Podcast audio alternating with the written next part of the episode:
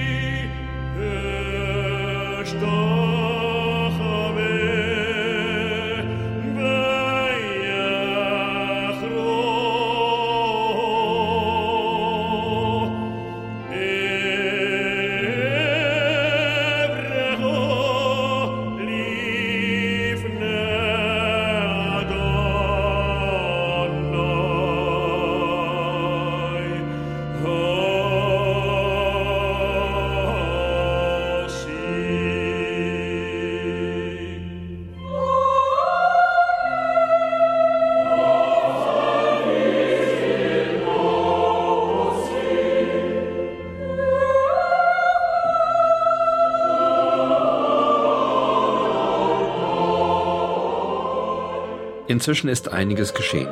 Die jüdische Gemeinde Marburgs wird am letzten Novemberwochenende ihre neue Synagoge mit einem großen Fest einweihen und damit wieder nach 67 Jahren einen Ort haben, an dem die Gemeinde ein Zuhause hat.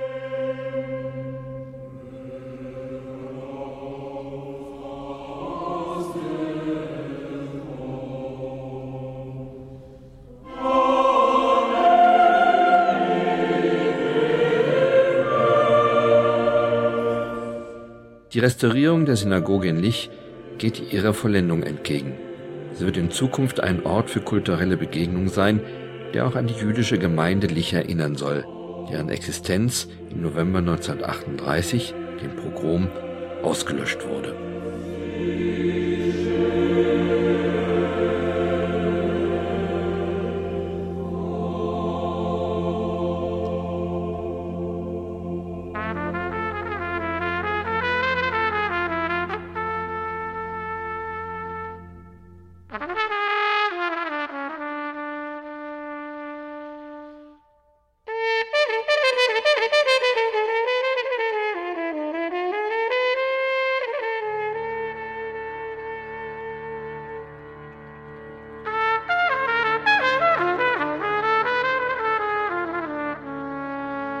Kristallnacht, ein Hörstück der 9. November 1938 in Mittelhessen.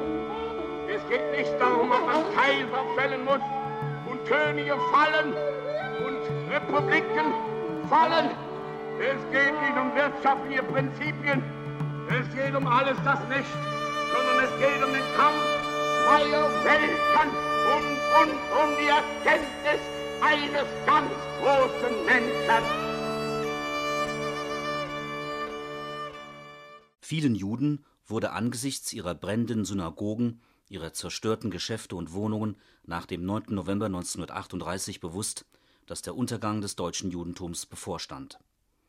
In der Tat stellte die Kristallnacht nicht nur einen Pogrom dar, wie man ihn in diesem Ausmaß selbst unter der NS-Diktatur bis dahin nicht erlebt hatte, auch die unmittelbar nachfolgenden antijüdischen Gesetze leiteten endgültig die Vernichtung der Lebensgrundlage der Juden in Deutschland ein auf die brutalen Ausschreitungen während des Pogroms folgte bereits am 12. November die Verordnung über die Ausschaltung der Juden aus dem deutschen Wirtschaftsleben, die die selbstständige wirtschaftliche Existenz der noch in Deutschland lebenden Juden zerstörte.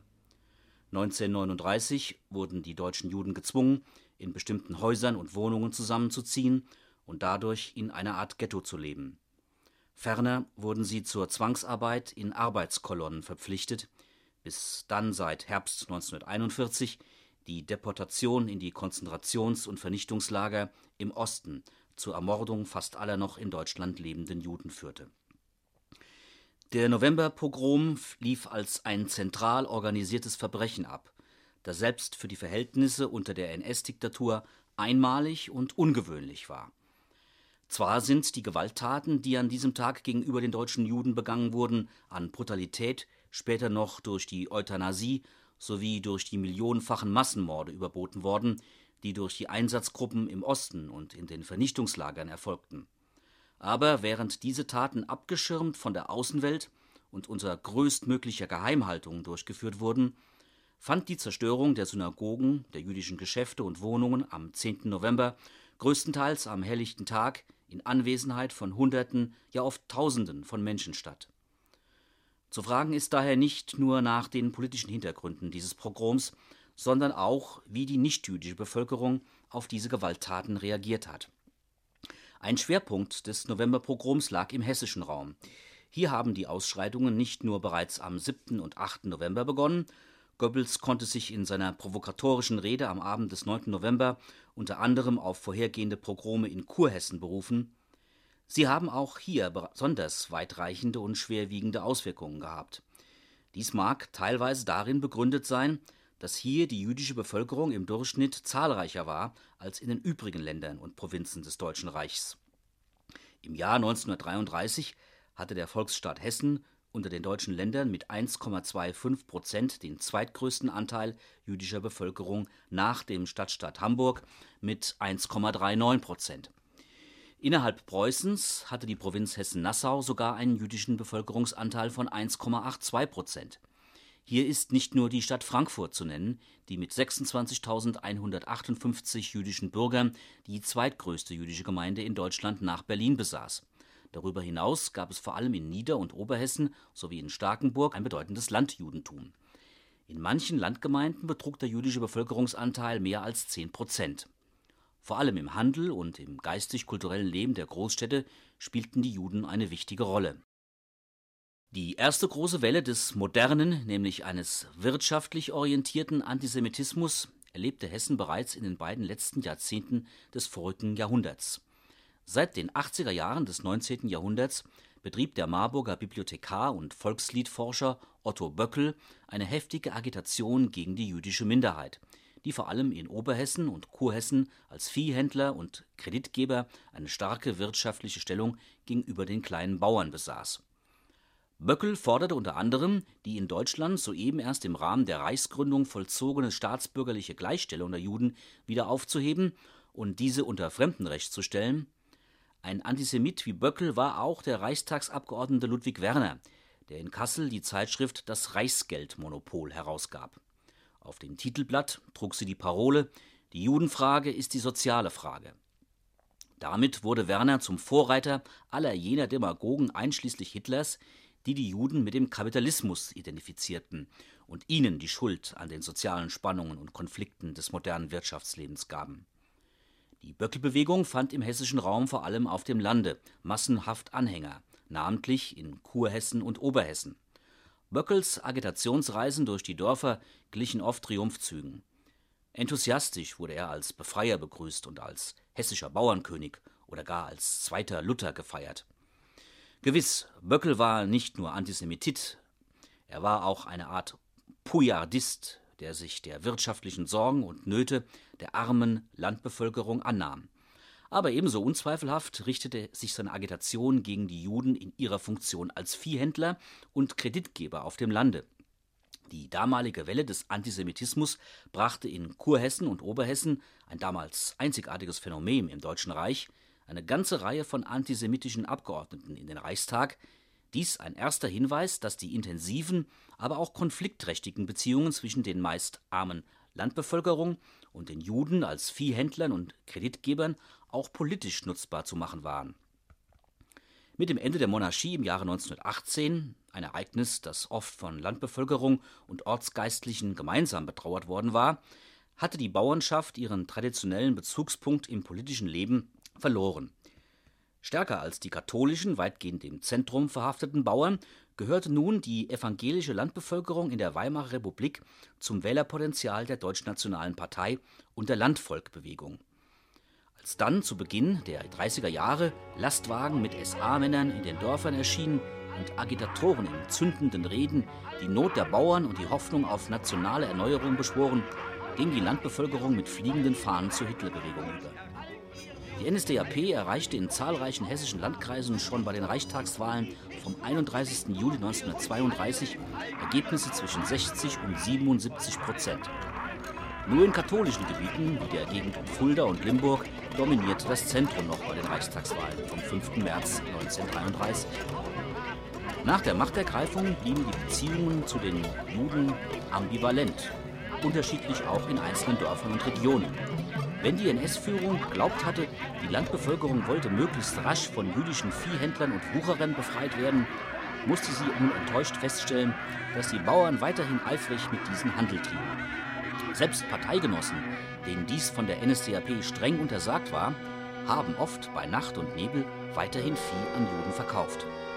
Aber die teilweise fortbestehenden wirtschaftlichen Beziehungen zwischen Juden und Nichtjuden auf dem Lande garantierten nicht ohne weiteres eine gute Nachbarschaft. Sie schützten die jüdische Bevölkerung nicht vor Unbill und Repressalien, vor Spott und öffentlicher Verhöhnung und nicht davor, Aggressionsobjekt für jeden zu sein, der an ihnen seinen Zorn und seinen Hass austoben wollte.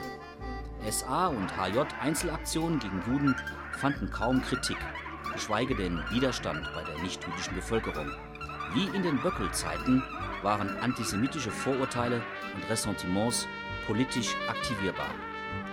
Es ist evident, dass das Novemberpogrom 1938 in Hessen vor dem Hintergrund eines seit langem tief verwurzelten Antisemitismus stattfand und wie sich eine christliche Bevölkerung verhielt, die in vielen Orten auf dem Lande mit der jüdischen Minderheit seit Jahrhunderten in enger Nachbarschaft lebte. Es ist höchstens am Ausdruck einer Weltanschauung zu werden, die von sich selbst zugibt, dass die Auflösung aller bestehenden Begriffe, aller Völker und Rassen, ihre Vermischung und Verpanschung, höchstes Ziel ihrer intellektuellen Urheber und Führer. Unter angeborenen Einfuhr dieser Zeit versucht diese kulturelle Ergänzung der politischen Definition, als noch nicht geschehen wäre, den neuen Staat der Steinzeit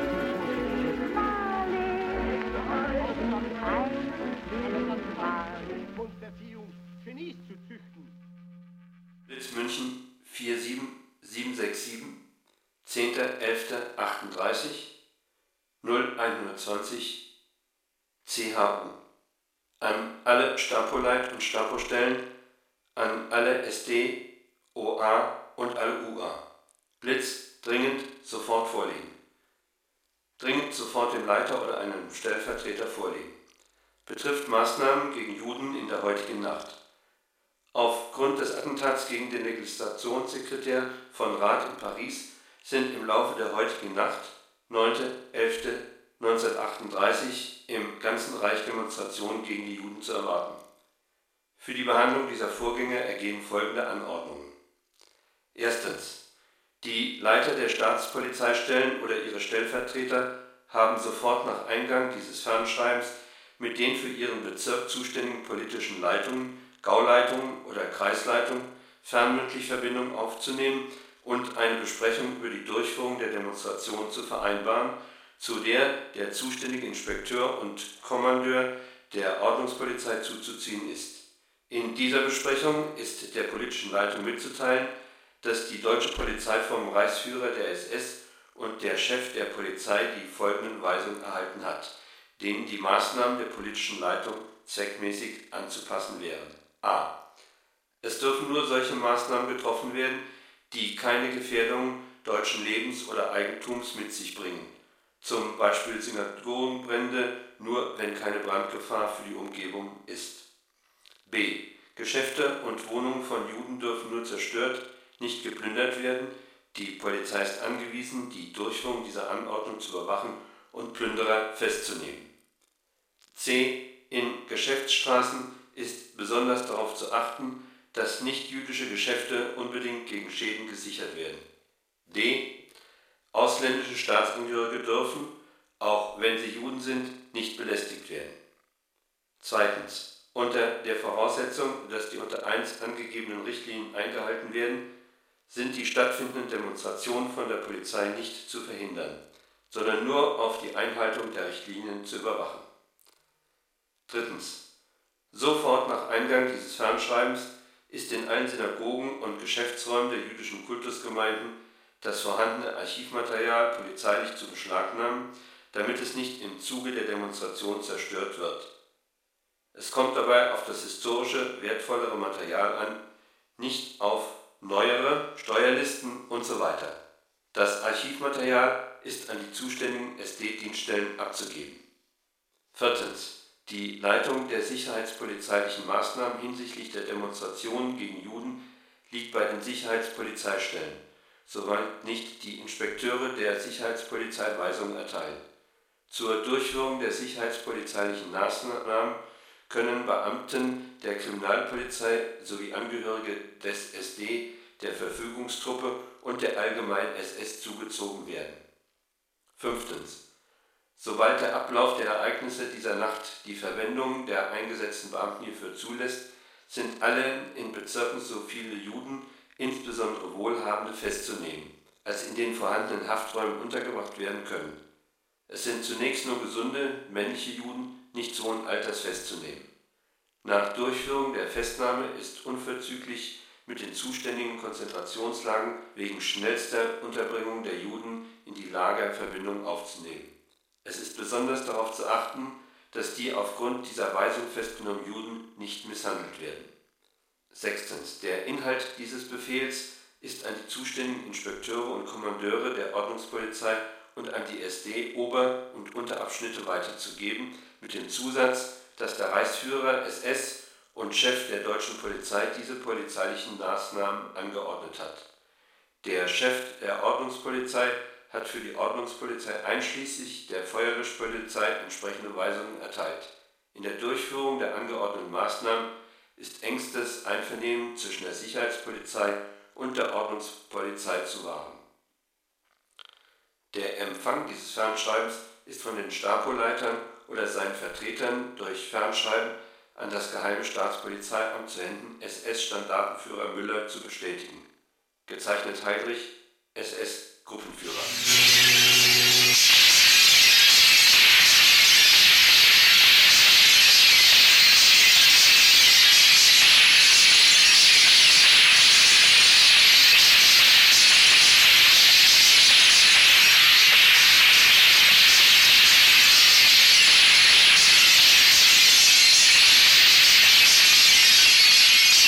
Allendorf Stadt, Altkreis Marburg in der Pogromnacht ist das Gebäude verschont geblieben, jedoch Kultgegenstände sind davor nach Marburg ausgelagert und dort im November 1938 vernichtet worden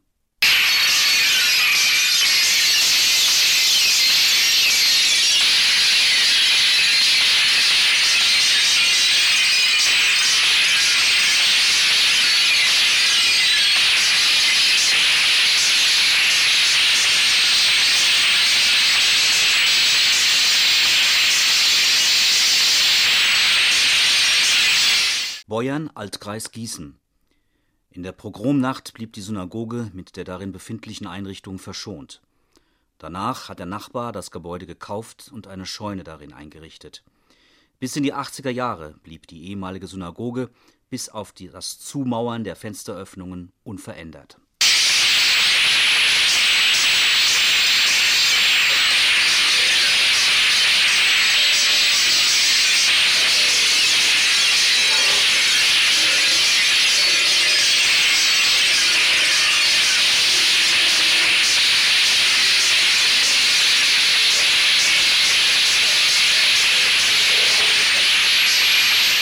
Beide Gießener Synagogen, die liberale in der heutigen Südanlage und die orthodoxe in der Steinstraße, brannten bis auf die Grundmauern ab und wurden an den folgenden Tagen gesprengt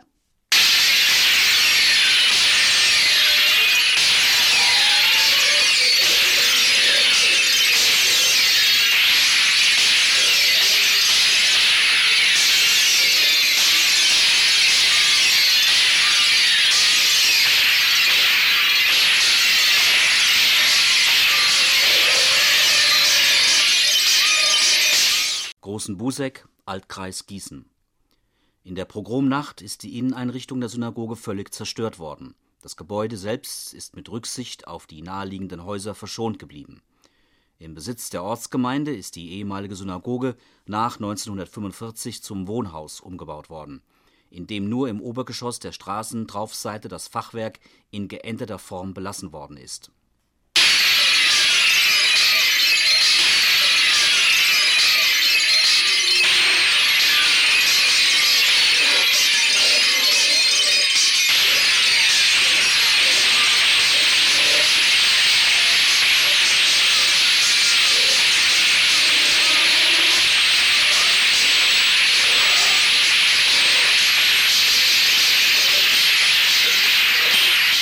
Halsdorf, Altkreis Marburg, Gemeinde Woratal.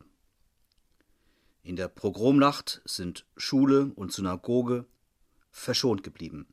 Die Kultgegenstände aus der Synagoge sind davor nach Marburg ausgelagert und im November 1938 vernichtet worden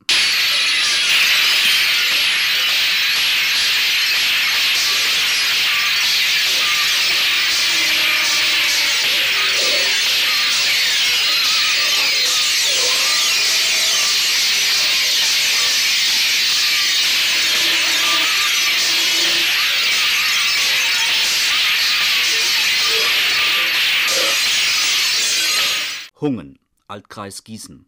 In der Pogromnacht sind die Inneneinrichtungen zerstört und die Kultgegenstände zum Rathaus gebracht, vermutlich später vernichtet worden. Das Synagogengebäude ist mit einem Wert von 7600 Reichsmark von der Ortsgemeinde, das Gemeindeschulhaus ist für 700 Reichsmark von einem Privatmann angekauft worden. Nach dem Zweiten Weltkrieg ging die ehemalige Synagoge auch in Privatbesitz über, wobei sie zu einem Wohnhaus umgebaut worden ist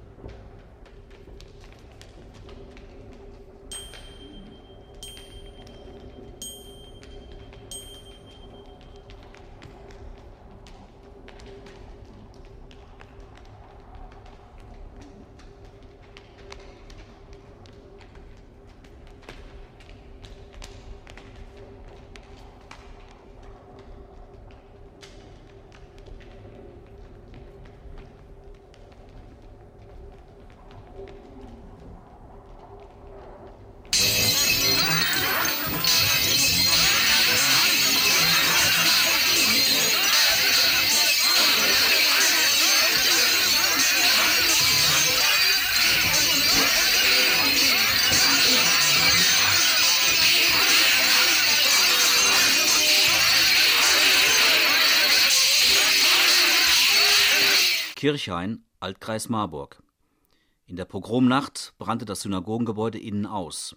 Der östliche Teil ist danach abgebrochen worden, so dass nur der westliche Teil, weniger als die Hälfte der ehemaligen Synagoge, übrig geblieben ist.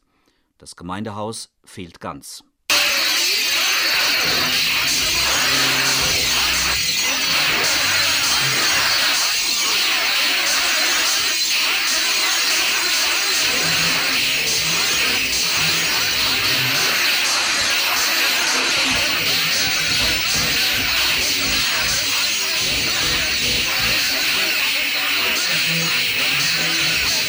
Lich, Altkreis Gießen. In der Pogromnacht ist die Inneneinrichtung der Synagoge gänzlich zerstört worden. Das Gebäude kam in den Besitz der Ortsgemeinde. Zu Kriegsbeginn war im Gebäude eine Flakeinheit untergebracht.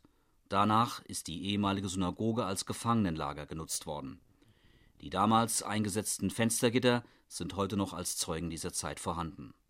Der Eingang wurde zugemauert und zum Fenster gemacht. Nach Kriegsende 1948 sind in dem ehemaligen Synagogensaal Leichtwände und Zwischendecken aus Holz eingeschoben worden, wobei der gewölbte Deckenraum wegen der geringen Höhe ungenutzt blieb. Die Stadtverwaltung war bis 1955 darin untergebracht. Erst 1967 sind die leerstehenden Räume als Alten-Tagesstätte eingerichtet worden. Die übrigen Räumlichkeiten zum Hof hin sind von 1962 bis 1983 vom Schützenverein für das Luftgewehrschießen genutzt worden Ab 1984 stehen diese Räume auf der Hofseite der Musikschule Licht zur Verfügung. 1986 wollte die Stadtverwaltung durch den Einbau von massiven und schallhemmenden Wänden die Musikschule endgültig Räumlichkeiten in der ehemaligen Synagoge verschaffen. Hierbei sollte der gewölbte Deckenraum, dessen Bemalung noch teilweise erkennbar ist, restauriert und der Öffentlichkeit zugänglich gemacht werden, was durch ein Tieferlegen der Zwischendecke und einen neuen, eigenen Treppenaufgang möglich gewesen wäre.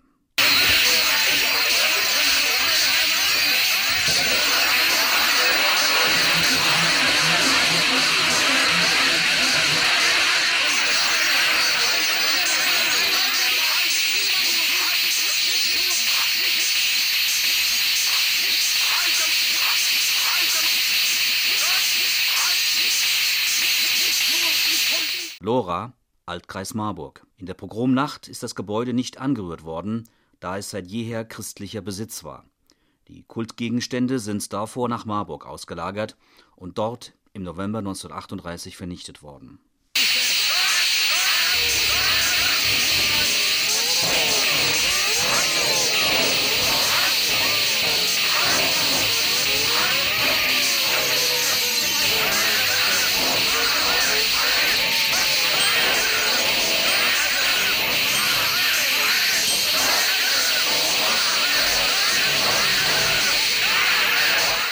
der Nacht des 9. November 1938 wurde die Synagoge in der Universitätsstraße durch Brandstiftung von Marburger SA-Leuten vernichtet. Nur die Torarollen konnten gerettet werden. Die soliden Mauern, die das Feuer überstanden hatten, mussten auf Kosten der jüdischen Gemeinde gesprengt und abtransportiert werden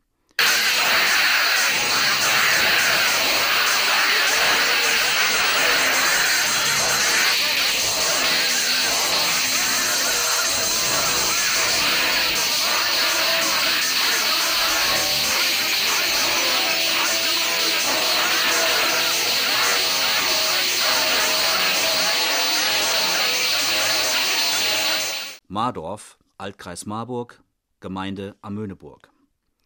In der Pogromnacht ist die Synagoge innen zerstört worden, doch das Gebäude, wahrscheinlich mit Rücksicht auf die Nachbaranwesen, blieb verschont.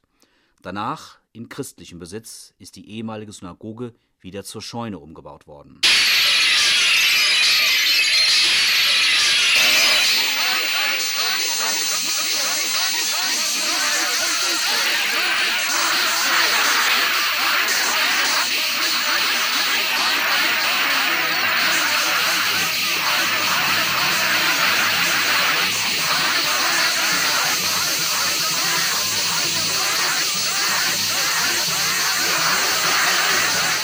Momberg, Altkreis Marburg.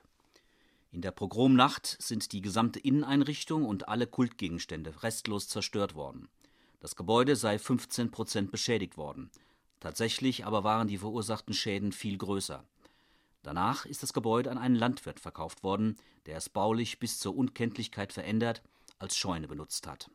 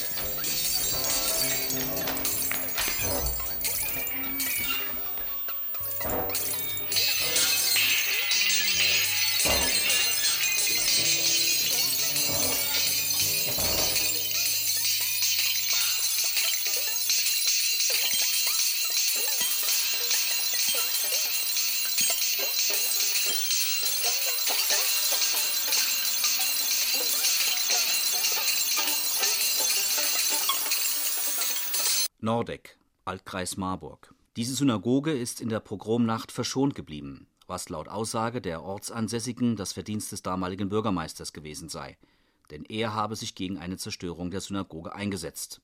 Dieser Fall ist einer von den wenigen Ausnahmen. Nach 1938 hat die jüdische Gemeinde das Gebäude an eine christliche Familie verkauft, die es zum Wohnhaus umgebaut hat und instand gesetzt haben soll, da es renovierungsbedürftig gewesen sei der Eingangsvorbau und der Anbau im Süden sind Zutaten nach 1945.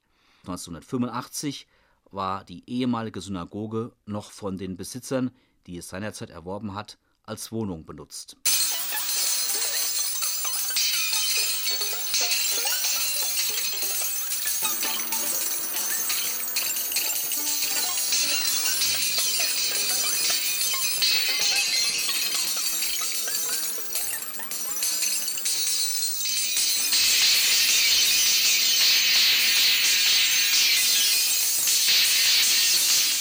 Obbornhofen, Altkreis Gießen. In der Pogromnacht ist die Inneneinrichtung zerstört worden. Nach 1945 hat das Gebäude mehrere Mieter gewechselt. Ob der Umbau zum Wohnhaus bereits davor erfolgte, ist nicht bekannt. Zwischendurch ist es von ungarischen Flüchtlingen bewohnt worden, danach in Privatbesitz, bewohnt von den Eigentümern selbst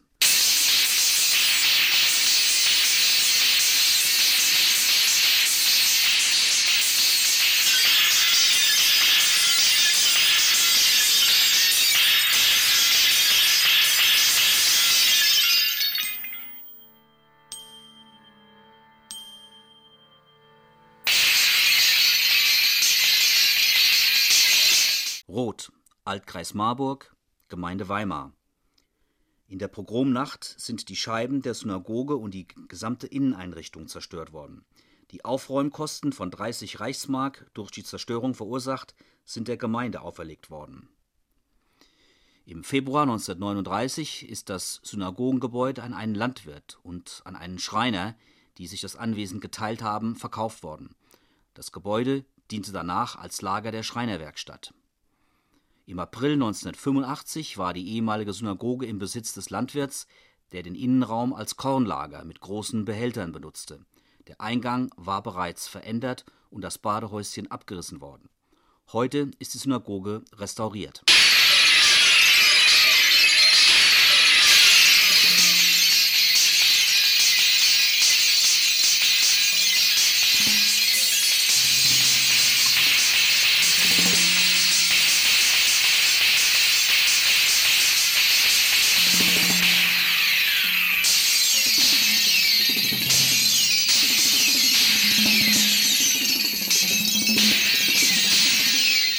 Wetter, Altkreis Marburg. In der Pogromnacht ist die Synagoge innen zerstört und ausgeräumt, die Fensterscheiben zerbrochen worden. Nach 1945, bereits in Privatbesitz, diente das Gebäude als Scheune und Stall.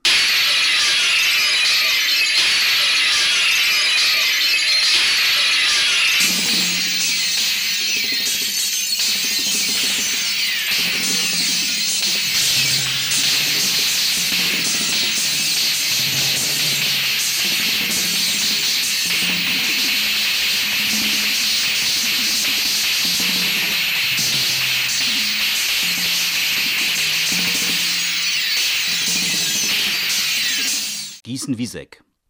Durch Intervention des Besitzers, der das Anwesen für sich retten wollte, beschränkten sich die Brandstifter auf die Verbrennung des gesamten Inhalts der Synagoge, wie Torarollen und Kultgegenstände.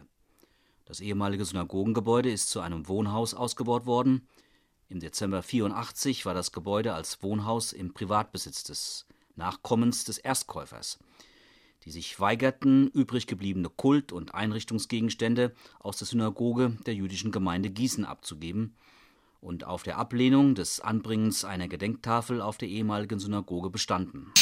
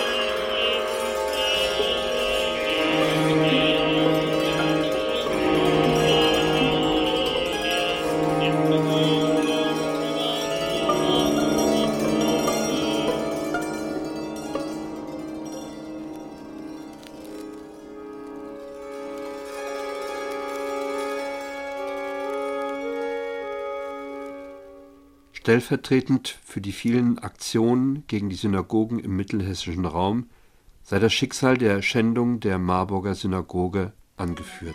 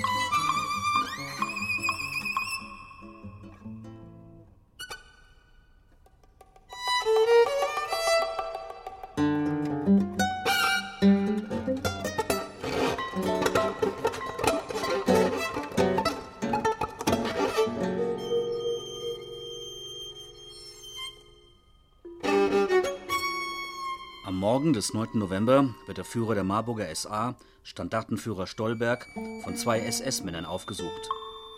Sie geben sich als Angehörige des SD in Kassel zu erkennen und fordern Stolberg auf, die Marburger Synagoge in Brand zu setzen. Stolberg erwidert zunächst, er habe von ihnen keine Befehle entgegenzunehmen. Gleichwohl leitet er um Mitternacht die Brandlegung der Marburger Synagoge in die Wege. Dies geschieht noch zu einem Zeitpunkt, bevor die zentralen Anweisungen der SA-Führung aus München die durch die Goebbels-Rede am Abend des 9. November ausgelöst werden, in Marburg eingetroffen sind.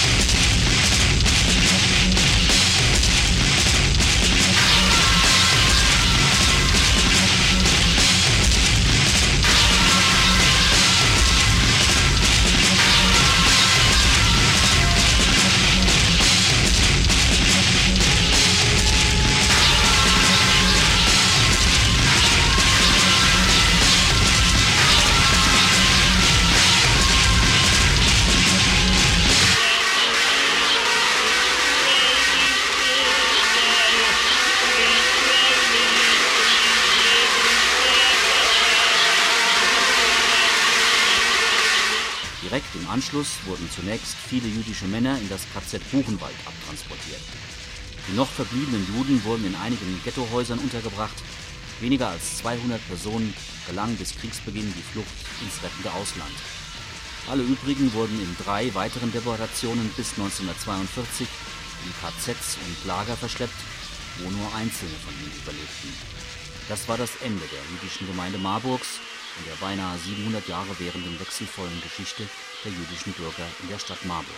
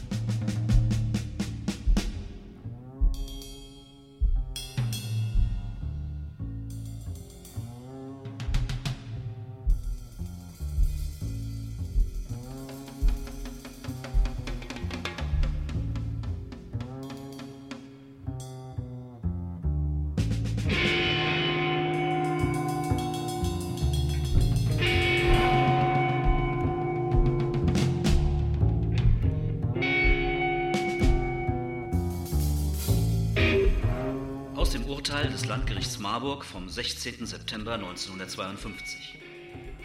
Bereits im Laufe des 8. November 1938 waren von unbekannten Tätern die Fenster der Marburger Synagoge eingeworfen worden. Es war auch versucht worden, die Synagoge in Brand zu setzen. Am Morgen des 9. November 1938 erschienen bei dem damaligen Standartenführer Stolberg zwei Angehörige des Sicherheitsdienstes SD aus Kassel in SS-Uniform, deren Namen nicht bekannt geworden sind, und gaben Stolberg den Befehl, die Synagoge in Brand zu setzen. Als Stolberg darauf hinwies, dass er von ihnen keinen Befehl entgegenzunehmen brauche, ließen sie erkennen, dass die Synagoge in jedem Falle, also auch ohne seine Mitwirkung, zerstört werden würde.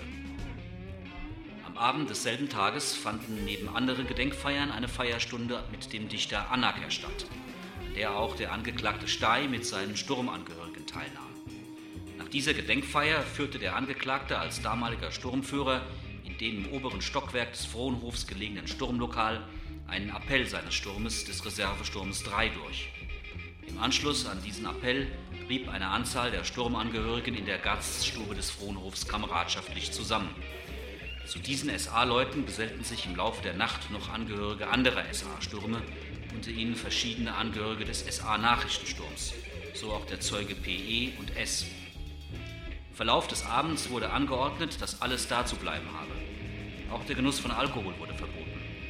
Nach Mitternacht erschien der damalige SS-Standartenführer Stolberg, der zuvor schon verschiedene andere Stürmer in ihren Sturmlokalen aufgesucht hatte, im Frohnhof. Er sagte dem Angeklagten Stey, Heute Abend geht die Synagoge hoch. Suchen Sie mal Männer aus.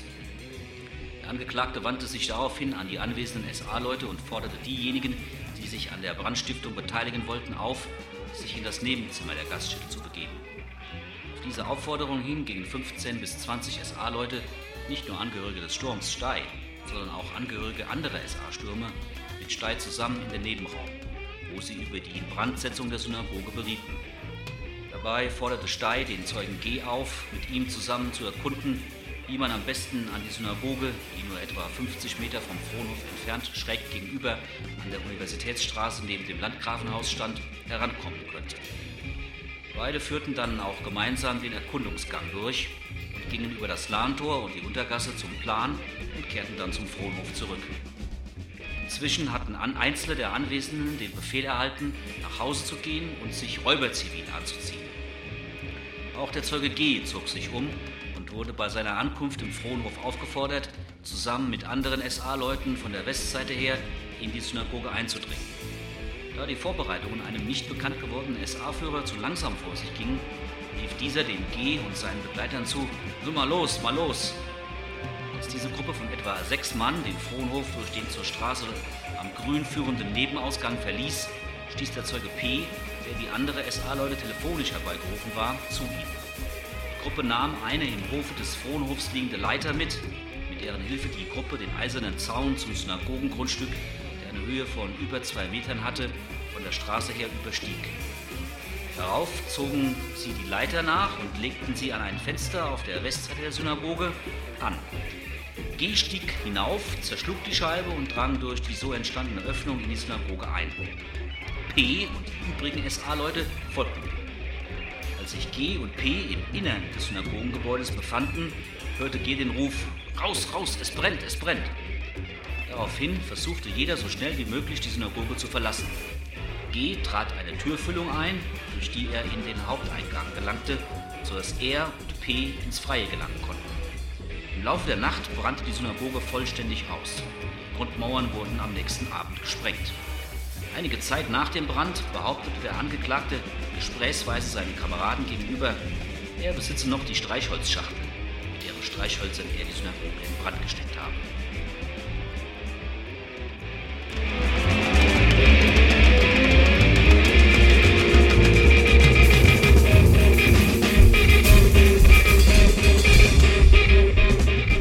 Kristallnacht, ein Hörstück, der 9. November 1938 in Mittelhessen nach einer Idee von Uwe Frenzel und Clemens Rieser. Texte aus Thea Altaras Buch Synagogen in Hessen, was geschah nach 1945 und Wolf Arno Kropperts Buch Kristallnacht in Hessen. Musik aus dem Projekt Kristallnacht von John Zorn. Sprecher Uwe Frenzel und Clemens Rieser. Redaktion, Produktion und Realisierung Clemens Rieser. Für Radio Unerhört Marburg, November 2003